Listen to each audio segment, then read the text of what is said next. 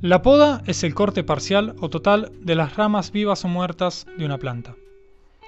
La poda debe hacerse mientras las ramas a cortar sean todavía pequeñas y puedan ser extraídas sin mucho trabajo. Si se procede así, el nudo será pequeño y quedará suficiente tiempo para que se desarrolle una corteza de madera limpia. La poda de la vegetación sobrante consiste en cortar las ramas enfermas o muertas y las que están demasiado juntas hay que eliminar también aquellas que crezcan hacia el centro del árbol. Hace poco tiempo tuve la bendición de hablar con un amigo muy amado, muy cercano, y realmente sentí que aquel momento fue de mucha bendición para mí. Dentro de todo lo que hablamos, algo me dejó pensando.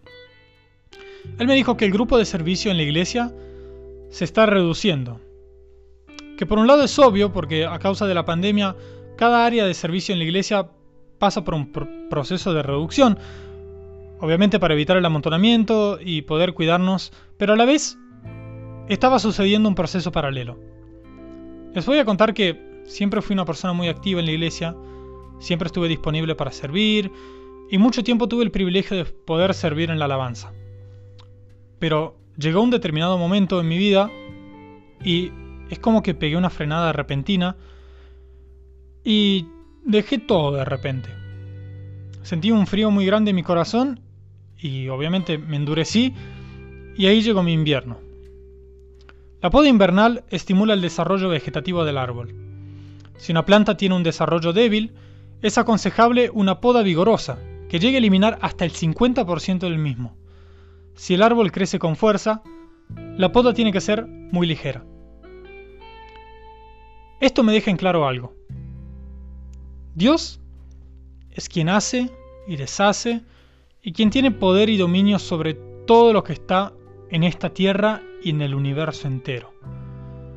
Él se encarga de poner o quitar, pero es un Dios sabio que sabe realizar esta poda, entre comillas, a su tiempo, que obviamente es perfecto.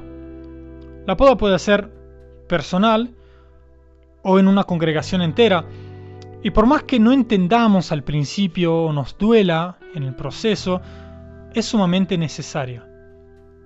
Se debe cortar las ramas a ras y pintar las heridas con pintura a base de aceite.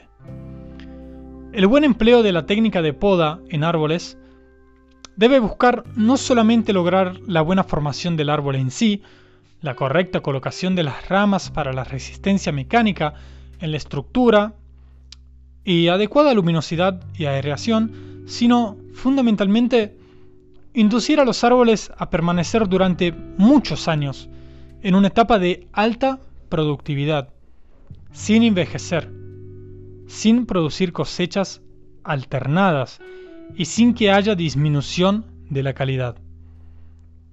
Dios es increíble, tanto la naturaleza que nos rodea, como en nosotros mismos o en nuestras congregaciones.